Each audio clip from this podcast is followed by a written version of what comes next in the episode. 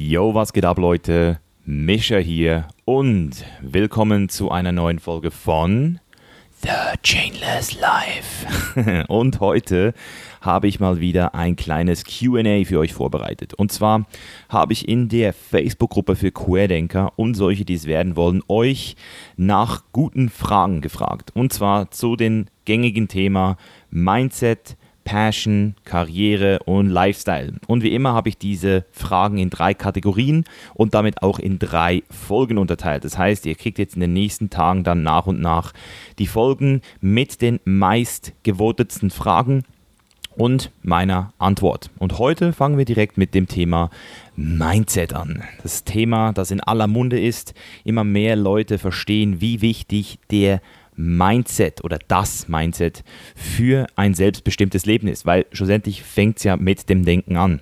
Das heißt, ihr könnt noch so lange Praktiken übernehmen von anderen Leuten, noch so lange Lifestyle-Advice von anderen Personen, die erfolgreich sind, annehmen, solange ihr nicht bei euch im Kopf anfängt und mal euer Denken wirklich auch ausrichtet und hinterfragt, werdet ihr unausweichlich immer wieder in die falschen Richtungen oder in dieselben Fallen laufen, sage ich mal, die eigenen Fallen. Und deswegen ist es wirklich wichtig, hier am Anfang so ein bisschen das Zimmer aufzuräumen, wie ich immer so schön sage. Was, ähm, was ist da alles drin in diesem Zimmer, in diesem Leben, in dem ihr bisher gelebt habt? Woher kommen eure Glaubenssätze? Woher kommen diese ganzen Überzeugungen? Ähm, was habe ich alles bis heute als richtig erachtet und möchte es vielleicht heute mal ja, von einer anderen Perspektive betrachten. Und selbst wenn man diesen Level erreicht hat, wo man anfängt, seine Glaubenssätze zu hinterfragen, ist es meistens dann im Moment selbst auch immer wieder sehr, sehr, sehr schwer, objektiv zu bleiben. Vor allem, wenn man dann eben auch je nachdem unter Beschuss ist, also wenn eine andere Person dann ähm, darüber diskutiert und man dann selbst wieder in diese alten Verhaltensmuster zurückkehrt. Deswegen ist für mich das Thema Mindset immer so sehr interessant, weil ich auch selbst mich immer wieder erwische, wie ich Sachen natürlich weiß, aber sie zum Teil dann trotzdem nicht anwende. Und eine weise Person hat mal gesagt, Wissen ist erst Wissen, wenn man es auch wirklich anwendet. Also angewandtes Wissen ist Wissen und alles andere ist von daher nur etwas, das man mal gehört hat, aber die ja schlussendlich ja nichts bringt. Also das Wissen bringt dir ja schlussendlich erst was, wenn du es auch wirklich ja, anwendest. Und deswegen heute vier Fragen, habe ich mir, glaube ich, hier aufgeschrieben, vier, fünf Fragen zum Thema Mindset. Erste Frage kommt von Steffen. Und zwar fragt er, wie stehst du zu Aussagen wie, das macht man nicht oder das gehört sich nicht? Sind das für dich einfach anerzogene Aussagen, die jeder individuell interpretiert oder ist es für dich kompletter Schwachsinn? Im Endeffekt werden uns diese Aussagen doch als Kind eingetrichtert, oder nicht? Also, hier geht es jetzt um Konventionen, also Sachen, die wir eben, wie ich vorhin angesprochen habe, glauben, Sachen, von denen wir ausgehen, sie sind richtig oder sie sind nicht richtig.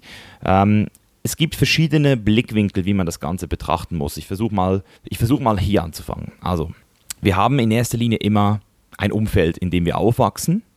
Und in diesem Umfeld gibt es immer gewisse Regeln. Und diese Regeln, an die kann man sich jetzt halten oder man hält sich nicht an diese Regeln. Das ist immer sehr unterschiedlich, je nachdem auch, was man für ein Ziel hat. Ich zum Beispiel als ziemlich junger Kerl damals in der Schule habe mich oft bewusst an gewisse Regeln nicht gehalten und hatte eigentlich das Ziel damit, etwas zu erreichen, was ich nicht erreichen konnte dadurch. Also ich habe eigentlich mir mehr Widerstand aufgebaut, als mir sozusagen den Weg geebnet zum Erfolg oder sagen wir mal zu dem gewünschten Ergebnis. Und das ist halt so ein bisschen das Ding, was ich immer wieder sehe. Wenn du dich nicht an die Regeln hältst, dann musst du halt auch mit den Konsequenzen rechnen, weil du kannst nicht erwarten, dass die Regeln wegen dir umgeschrieben werden. Und das ist halt etwas, was man immer wieder versucht, wenn man so wie ich ein bisschen dickköpfig ist. Aber man muss halt auch verstehen, wann es sich auch manchmal lohnt, ähm, mit dem Strom zu schwimmen. Es gibt halt gewisse Paradigmen, die man nicht einfach mal so kurz vanished. Und deswegen ist es natürlich auch wichtig, dass man immer die Verantwortung für sein Umfeld übernimmt, weil du bist ja in diesem Umfeld, weil du hier, also wenn du in Deutschland, sage ich jetzt mal einfach, aufgewachsen bist und du mit 20 Jahren immer noch hier bist und dich dann den ganzen Tag beschwerst über die Leute in deinem Umfeld, dann machst ja du eigentlich nichts nichts Produktives dadurch. Und deswegen macht es halt da Sinn, sich selbst die Frage zu stellen, okay, was habe ich für Optionen? Und wenn die Option halt ist, ja, ich kann mit dem Strom schwimmen, ich kann das alles akzeptieren, ich kann das auch verstehen, wieso das so ist, weil jede, jedes System hat ja auch einen, einen Grund, wieso es so funktioniert, wie es funktioniert. Das ist, ist halt ein funktionierendes System. Und solange du nicht mit einem besseren System kommst, das auch für alle gleich funktioniert und auch alle gleich annehmen, wird es halt sehr, sehr, sehr schwer für dich als einzelne Person zu sagen, yo, das machen wir jetzt anders. Das ist ja auch so ein bisschen die Prämisse von der Demokratie. Also so wie das eigentlich scheinbar funktionieren soll, kann man ja, wenn man der Überzeugung ist, man will was ändern in seinem, in seinem Land, kann man das machen. Die Frage ist nur, wie viel Energie man da investiert und wie lange das dann dauert, bis es dann soweit ist. Und da habe ich zum Beispiel für mich jetzt eben immer den Weg gewählt, dass ich, wenn ich gemerkt habe, ich bin da nicht auf dem, ja, ich bin da nicht auf dieser ich bin da nicht auf diesem Ticket oder ich bin nicht in der Lage, das wirklich auch ähm, zu ändern, dann, dann habe ich lieber versucht, immer die Situation zu verlassen auf eigene Verantwortung. Ähm, man kann das zum Beispiel auch mit dem Kleidungsstil sehen. Heutzutage gibt es zum Beispiel Leute, die legen nicht mehr so viel Wert auf Kleidung. Also die laufen dann halt einfach auch nicht mehr so gepflegt rum. Die sagen halt einfach, ja, was das Äußere bedeutet mir jetzt persönlich nicht viel, da ist es mir jetzt nicht so wichtig. Und wenn die Leute dann aber ähm, dumm angeschaut werden oder angemacht werden oder zum Beispiel dann vielleicht eine Stelle nicht kriegen, dann sind sie dann komplett angegriffen und offended und sagen dann, ja, die Leute, die kümmern sich nur ums Äußere.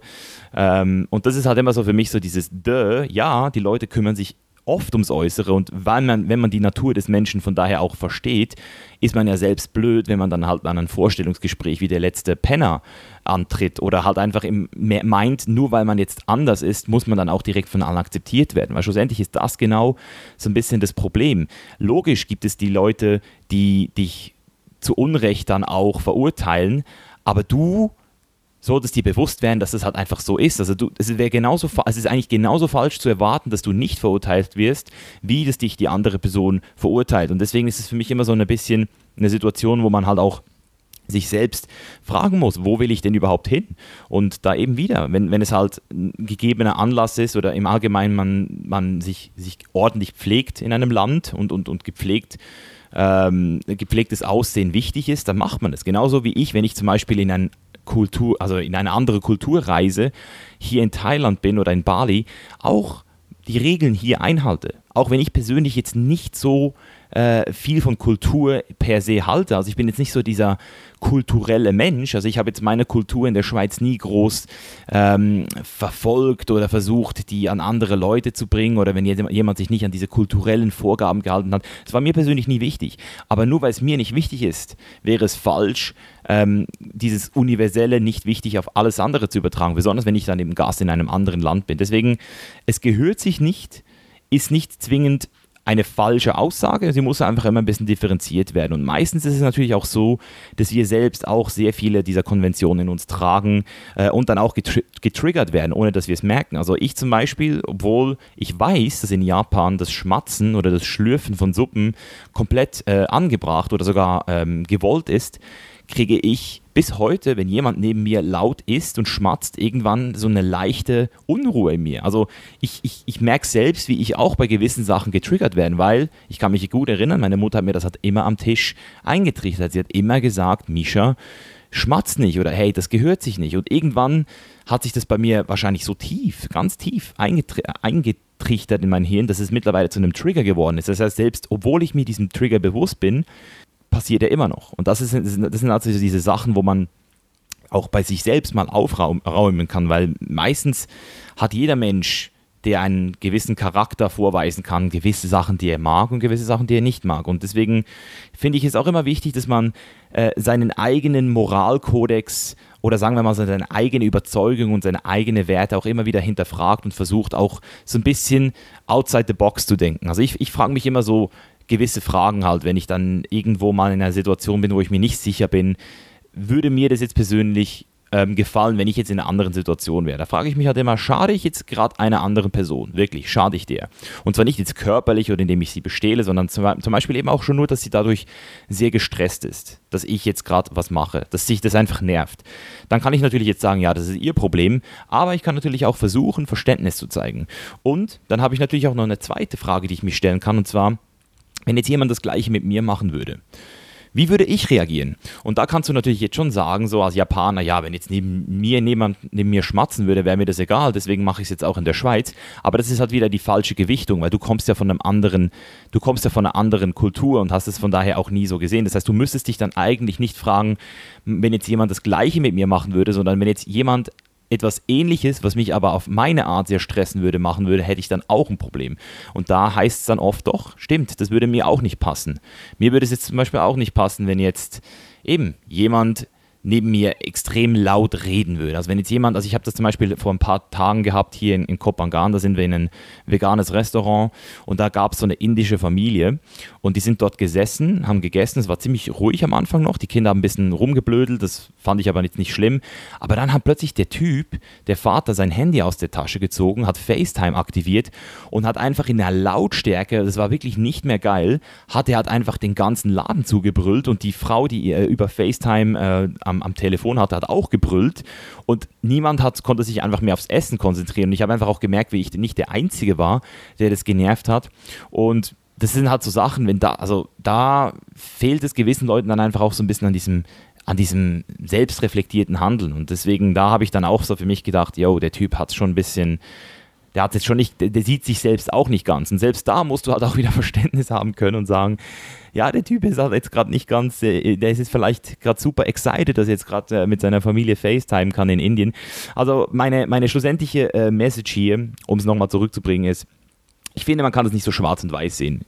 Und ich finde, umso mehr du, du, also jeder Zuhörer hier, aber natürlich auch du, Steffen, umso mehr du anfängst, Sachen verstehen zu wollen, dieses Verständnis, das ist auch, was ich in der Beziehung gelernt habe durch Serenia, oder das Verständnis, solange du Leute wirklich verstehen willst, da, da machst du dir schon extrem einen Gefallen für dein eigenes Gemüt.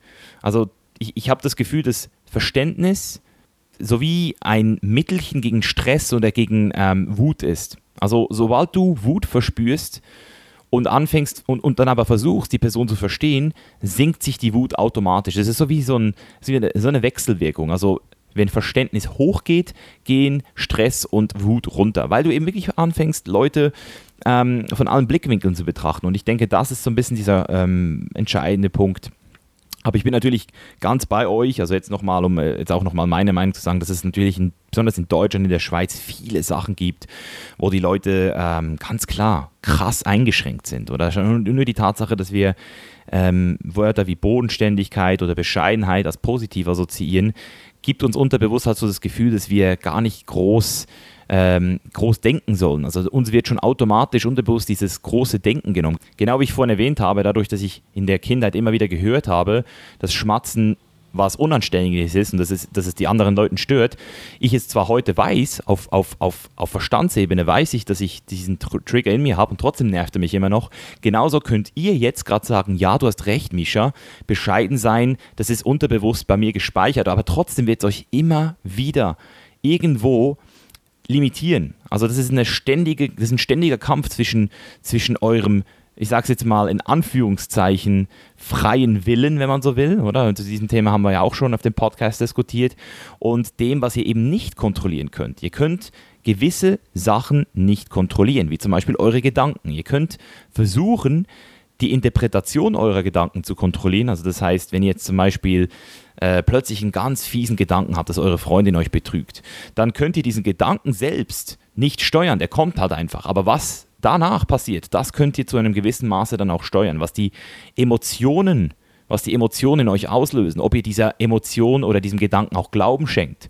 Das sind dann die Sachen und natürlich dann im besten Fall die Aktion, die darauf folgen. Die solltet ihr auf jeden Fall kontrollieren können. Also das ist so ein bisschen das Selbstkontrolle eins mal eins. Also die ganz krassen unter uns, ähm, ich habe das mittlerweile wirklich durch die stoische Philosophie wirklich verinnerlicht, die können einen Gedanken wie, wie, ein, wie, ein, wie, ein, ähm, wie ein Gegenstand betrachten. Also ich, ich, ich schaffe das mittlerweile in neun von zehn Fällen, dass ich einen Gedanken sehe, der kommt, okay, das ist jetzt der Gedanke. Und jetzt frage ich mich, und was will jetzt dieser Gedanke von mir? Oder was mache ich jetzt mit diesem Gedanken? Glaube ich den? Gebe ich, dem, gebe ich mich dem hin Und dann, wenn ich die Emotionen dann fühle, wenn ich ihnen geglaubt habe, frage ich mich, ja, hat mir das jetzt was gebracht? Und ich versuche dann halt auch immer, meine Handlung danach nicht direkt impulsiv zu, zu gestalten. Und das ist halt so eine, das ist halt so eine Sache, das kann natürlich in Millisekunden passieren. Also versteht mich nicht falsch. Ist nicht so wie in der Matrix, dass ich diesen Gedanken mal vor mir sehe und ihn mal dekonstructen kann. Das ist manchmal im Eifer des Gefechts Millisekunden, die da darüber entscheiden, ob man jetzt impulsiv handelt, impulsiv äh, emotional wird oder nicht.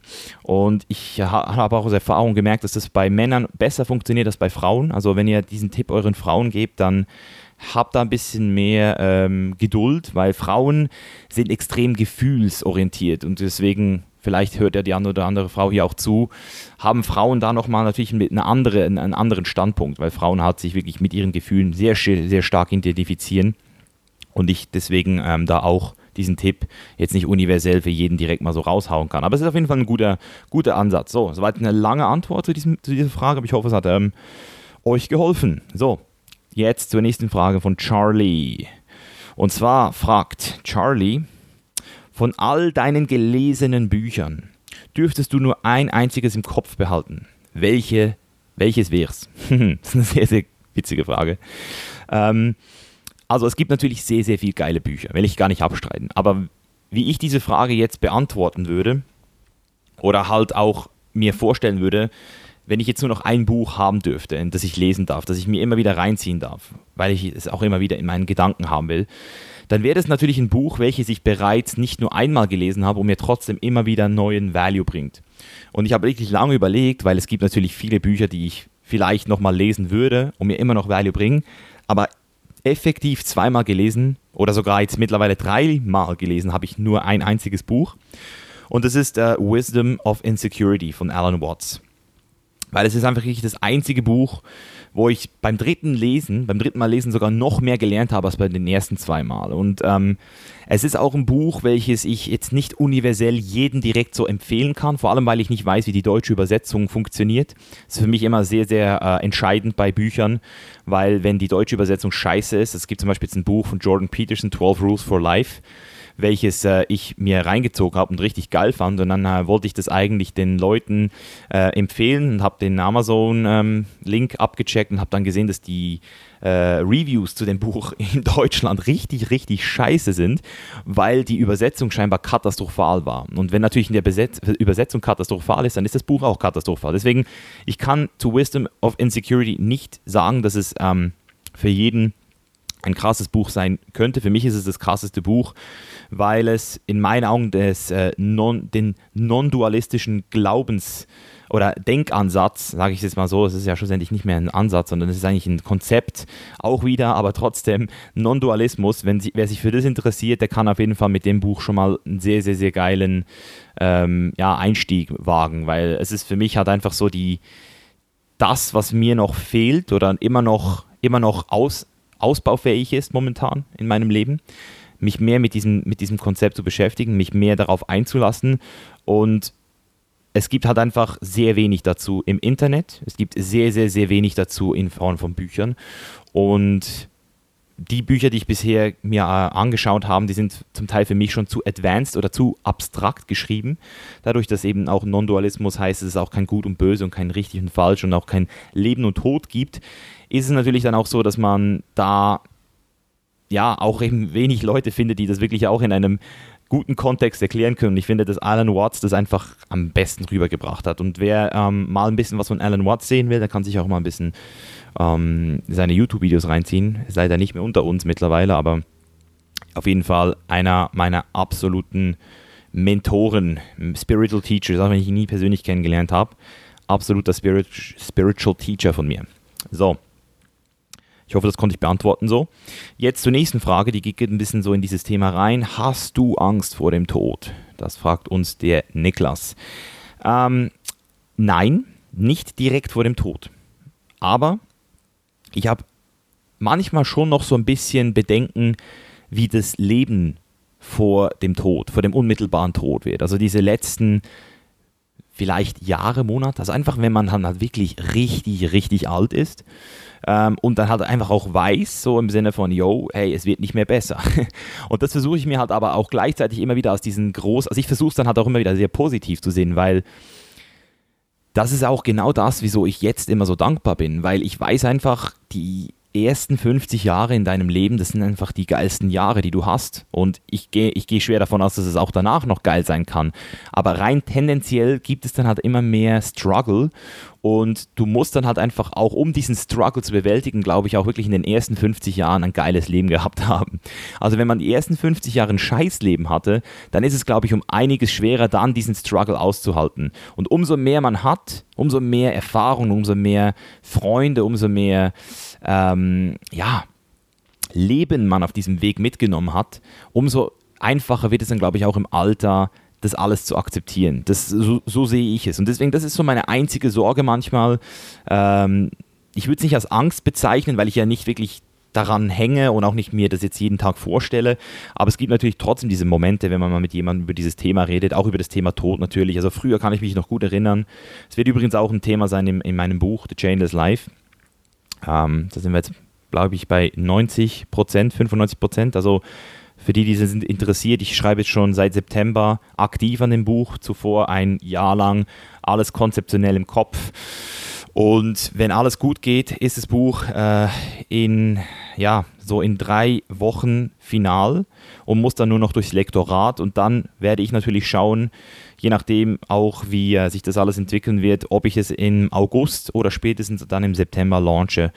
Ähm, also im September spätestens sollte das Buch dann eigentlich auf dem Markt sein und sowohl natürlich in gebundener Version als auch als E-Book und Kindle. Also ich will das Ding wirklich, ja, will das Ding wirklich für alle Leute zugänglich machen und es natürlich auch preislich sehr, sehr, sehr erschwinglich machen, dass wirklich jeder sich das Buch auch leisten kann. Das ist mein, mein Ziel.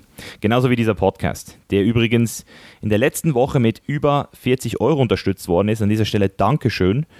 Ähm, eine Folge, ich habe es ausgerechnet, kostet mich momentan zwischen 80 und 100 Euro. Also einfach, weil ich ja nicht nur ähm, die Software zahle und das Hosting und natürlich auch gewisse Tools, wie zum Beispiel die Zencaster-App, äh, ähm, aber auch natürlich, das wissen viele nicht, es arbeiten zwei Leute für mich mit dem Podcast. Also zwei Leute machen ähm, hier sehr viel Arbeit. Das heißt, der Christian, der editet dieses Ding was ich jetzt hier gerade aufnehme, macht es äh, noch ein bisschen besser vom Ton, schneidet manchmal ein paar Versprecher raus und ähm, schreibt dann auch ähm, eine Transkription oder Transcription, dass ihr dann das auch seht, wo an welcher Stelle, falls ihr euch mal wieder auf den Podcast begeben möchtet und nochmal zurück an eine gewisse Stelle möchtet. Und die Diana, die gestaltet dann die Grafik, die macht dann auch äh, sicher, dass es äh, für Instagram oder für die Gruppe halt einfach noch ein Preview gibt, dass die Leute reinhören können und äh, macht dann noch einen kleinen Artikel für die Website. Also es sind zweimal zwei bis drei Stunden, die da reinfließen, plus eben noch die ganzen Umkosten, wenn man so will. Und deswegen pro Episode zahle ich momentan so 80 bis 100 Euro. Und wenn ich natürlich sehe, dass jetzt anfangen Leute hier den Podcast zu supporten, dann macht mir das Freude, weil ich will, das habe ich immer schon gesagt, diesen Podcast hier werbefrei lassen.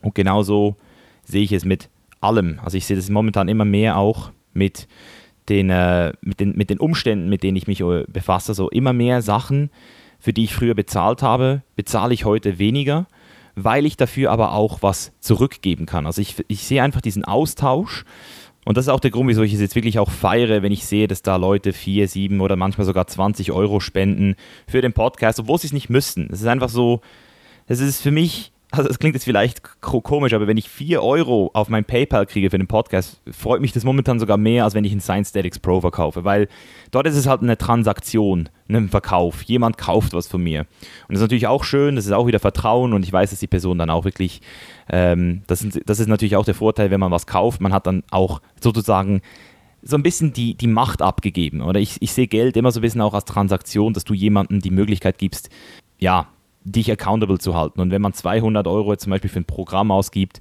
dann tut es dem einen oder anderen schon ein bisschen weh. Und dieses, dieser Schmerz braucht man ja manchmal auch für Veränderung. Aber hier ist es ja wirklich komplett ungezwungen. Und ja, mit dem, mit dem Konzept will ich bei The Chain is Life eigentlich auch weitermachen. Ähm, das Buch, wie gesagt, wird auf jeden Fall im August kommen, spätestens September. Und bis dahin habe ich noch Zeit, hier alles soweit auszuarbeiten. Und um es jetzt nochmal abzuschließen, also eben, es ist, es ist auf jeden Fall ein wichtiges Thema bei mir auch, weil ich äh, früher doch auch sehr stark mit meinem Ego identifiziert war. Und wenn man natürlich mit seinem Ego identifiziert ist, dann hat man auch Angst vor dem Tod. Das ist ganz normal. Das ist genau der Grund, wieso ich auch dieses Buch Wisdom of Insecurity so feiere, weil man eben versteht oder weil man eben immer mehr merkt, dass Tod und Leben eigentlich das gleiche ist. Genauso wie, ja, eigentlich alles schlussendlich nicht wirklich voneinander getrennt werden kann. Also ich finde einfach diese Ansicht ziemlich geil. Und ich habe das selbst lange schon immer wieder gehört aus den buddhistischen, ähm, aus den buddhistischen Erzählungen etc. Aber es ist halt viel schwerer, es zu äh, verstehen, wenn man es nie erlebt hat. Und seit ich diesen Ego-Death hatte, also seit ich wirklich so im Ego selbst nicht mehr da war, habe ich halt zum ersten Mal verstanden, hey, scheiße, scheiße, der, der, der Körper und das Ego und, und das, was ich, ich, mich und ich, wie ich mich das, wie, wie man sich auch immer trennt, oder? Das bin ich und das ist, was ist mein Körper und das ist die Welt da draußen. Wenn man das immer wieder trennt, dann ist es natürlich schon ein, ein, harter Gedanke, wenn man denkt, dass ich mal nicht mehr da bin. Aber wenn man das Ich eben schon vor, bevor man stirbt, auflöst, also man stirbt, bevor man stirbt, dann ist es um einiges einfacher und dann hat man auch in meinen Augen ein besseres Leben.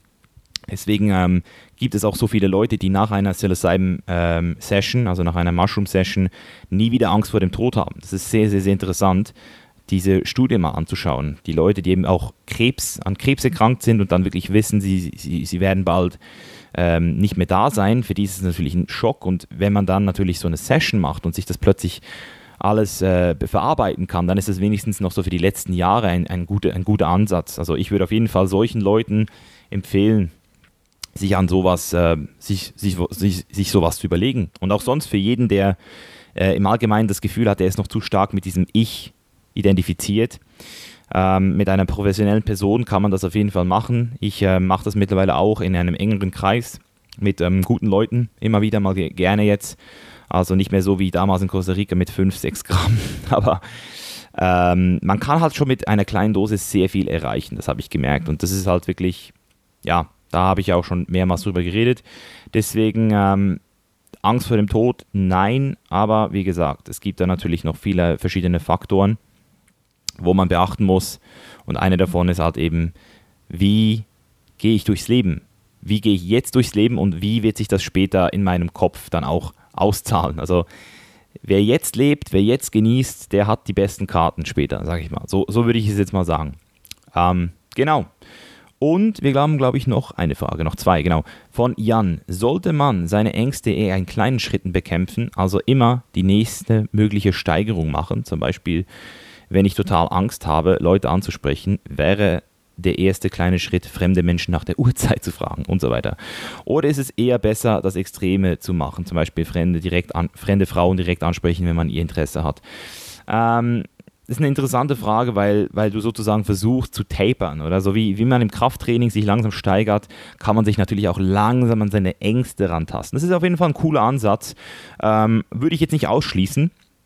Was ich aber auch immer wieder sage, wenn ich mit jemandem über das Thema Angst und Selbstzweifel und, und, und diese ganzen Sachen rede, die man sich selbst einredet, also auch diese Glaubenssätze, ist, ähm, woher kommen sie? Wo, wann hast du angefangen daran zu glauben, dass du Angst vor dem hast? Und versuch es mal ein bisschen zu rationalisieren. Und das ist natürlich ein Prozess. Also ich kann das jetzt unmöglich hier in einem Podcast ähm, durchspielen, dieses ganze Spiel. Aber man muss halt versuchen, seine Ängste zu rationalisieren und gucken, woher sie kommen. Und gucken, wann das erste Mal dieser Glaube entstanden ist an diese, an die, an diese, an diese Angst und wieso man sie auch heute immer noch glaubt. Weil schlussendlich ist eine Angst ja nichts anderes als auch wieder etwas, dass man entweder bewusst oder unterbewusst irgendwann mal in einem traumatischen Zustand oder mal einfach durch irgendein Erlebnis, ja, so wie erlebt hat und das hat, hat man dann so abgelegt im Sinne von, wow, das war schlimm, das will ich nicht mehr. Und man ist dann natürlich dazu auch, äh, man, man ist dann natürlich auch verlockt dazu oder verleitet dazu, dass man das auf keinen Fall mehr will. Und genau das ist die größte Problem der Angst, dass man sich wehrt gegen die Angst und sich eben der Angst nicht mehr stellt, obwohl es eben gar keinen Grund gibt, wie zum Beispiel Flugangst. Du kannst natürlich sagen, ja, ich habe Flugangst und deswegen werde ich nie mehr ins Flugzeug steigen. Oder du kannst dich fragen, woher kommt dieser, diese Angst? Und gibt es irgendeine Möglichkeit, mich mit diesem Gedanken zu identifizieren und mich dann im richtigen Moment natürlich auch zu committen. Also irgendwann kommt dieser Moment, wo du dann realisierst, hey, es ist eigentlich nicht wirklich, auf rationaler Ebene natürlich, es ist nicht wirklich ähm, eine, eine ähm, ernstzunehmende Angst. Es gibt da nichts, wovor ich Angst haben muss. Und wenn du diesen einen Moment hast, dann musst du dich committen. Da musst du sagen, okay, jetzt bin ich stark genug, mich zu committen. Und du musst dich selbst committen.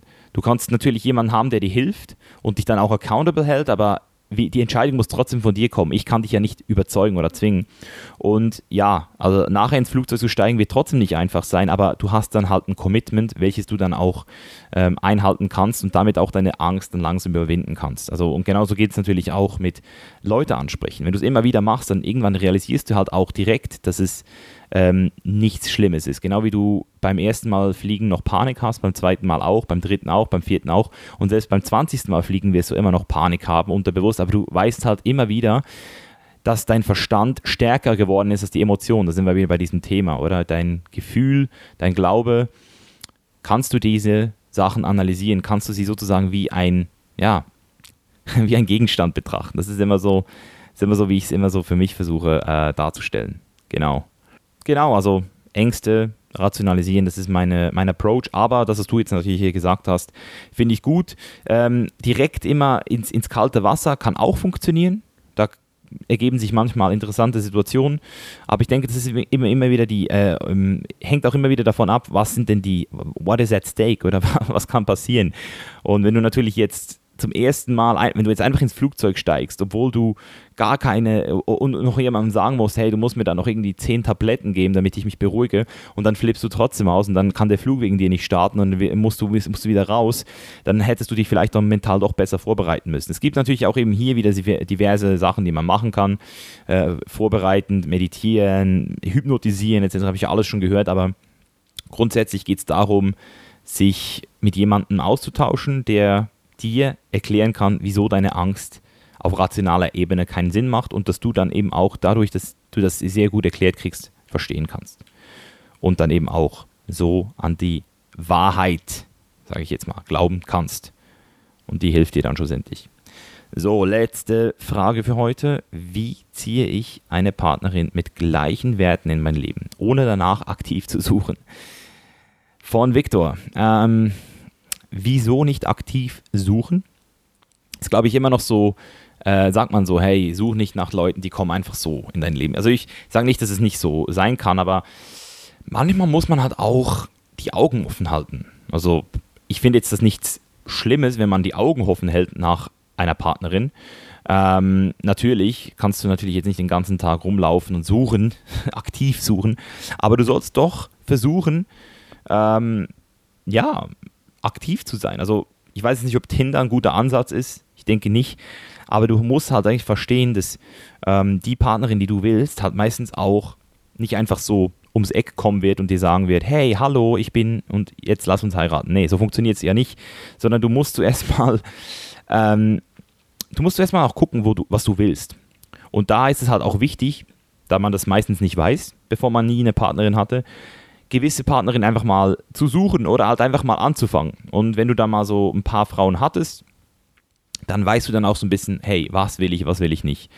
Und das ist, glaube ich, so der größte Fehler, was viele Männer machen im jungen, in den jungen Jahren, wenn sie sich einfach direkt committen und dann, weil sie, weil sie nichts Besseres damals gedacht haben, sie finden nichts mehr Besseres und dann äh, oder natürlich auch Frauen und dann nach zwei, drei Jahren irgendwann merken, hey, ich bin eigentlich gar nicht mehr, ich will eigentlich noch mehr, ich will eigentlich noch andere Erfahrungen machen und dann kommt diese FOMO und dann, ähm, ja, endet die Beziehung meistens so. Obwohl sie vielleicht gar nicht so tief hätte gehen müssen, wenn man eben von Anfang an noch verstanden hätte, dass es besonders im jungen Alter noch sehr viel äh, Potenzial gibt, sich selbst besser kennenzulernen durch, eine, durch verschiedene Leute. Ähm, das heißt, du musst deine Werte halt leben, du musst dich auch schlussendlich, ähm, ja, versuchen, in dieses Umfeld zu begeben, wo du denn deine Partnerin auch kennenlernen könntest.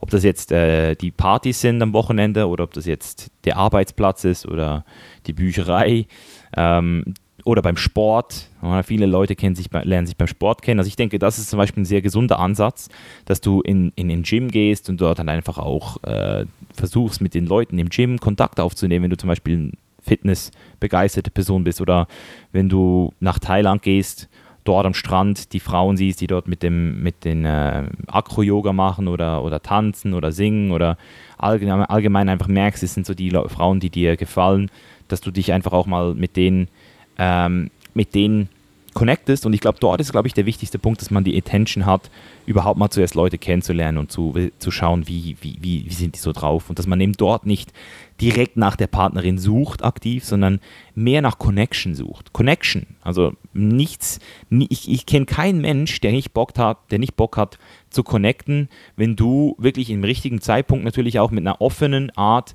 zu dieser Person kommst. Wenn die Person natürlich nicht gerade in der Mittagspause ist, am Telefon ist, so wie, wie man es manchmal mit diesen Pickup-Videos sieht, aber wirklich mit so einer ganz, mit einer ganz offenen Intention, hey, ich bin interessiert, dich kennenzulernen, irgendwie habe ich da gerade einen Vibe. Erzähl mal, weißt du, und wenn du dann halt, wenn du dann halt in diesem Moment offen für alles bist, nicht nur für eine Beziehung oder für einen Partner, dann hast du halt eigentlich auch die Chance, am meisten für dich mitzunehmen. Und ich sage immer wieder, be as most engaged in the moment and the least attached to the outcome. Das heißt, wenn du eine Frau ansprichst, ist das Schlimmste, was du machen kannst, dir vorzustellen, wie du sie jetzt dann ins Bett kriegst. Das ist, das ist, in dem Moment verlierst du schon im präsenten Moment extrem viel Wirkung. Aber wenn du halt wirklich versuchst, das komplett außen vor zu lassen, es gar nicht erst zu thematisieren, gar nicht zu optionieren und einfach sagst, hey, ich schaue jetzt mal, was hier, was hier abgeht, was läuft hier mit dieser Frau oder mit diesem Mann, dann kannst du halt sehr, sehr viel ähm, ja, über dich lernen, sage ich ja auch immer wieder in einem Gespräch, auch lernen zuzuhören und im besten Fall auch interessante Frauen, interessante Männer kennenlernen. Genau, so, das war es eigentlich auch schon für heute. Ich denke, äh, das war eine gute Session. Nächste Woche oder Mitte Woche geht es weiter mit dem zweiten Fragenblock zum Thema Passion und Karriere. Ich hoffe, es hat euch gefallen, Leute. Wenn es euch gefallen hat, ihr wisst Bescheid. Teilt die Folge mit euren Freunden sehr, sehr, sehr gerne. 5-Sterne-Bewertung bei iTunes wäre natürlich auch nicht verkehrt, wenn ihr es noch nicht gemacht habt. Mittlerweile über 1000 5-Sterne-Bewertungen. Das ist richtig crazy. Besten Dank dafür. Und euch noch eine schöne Woche, schönen Tag, schönen Abend, wo immer ihr auch seid. Much love from Thailand and see you soon. Peace, peace out.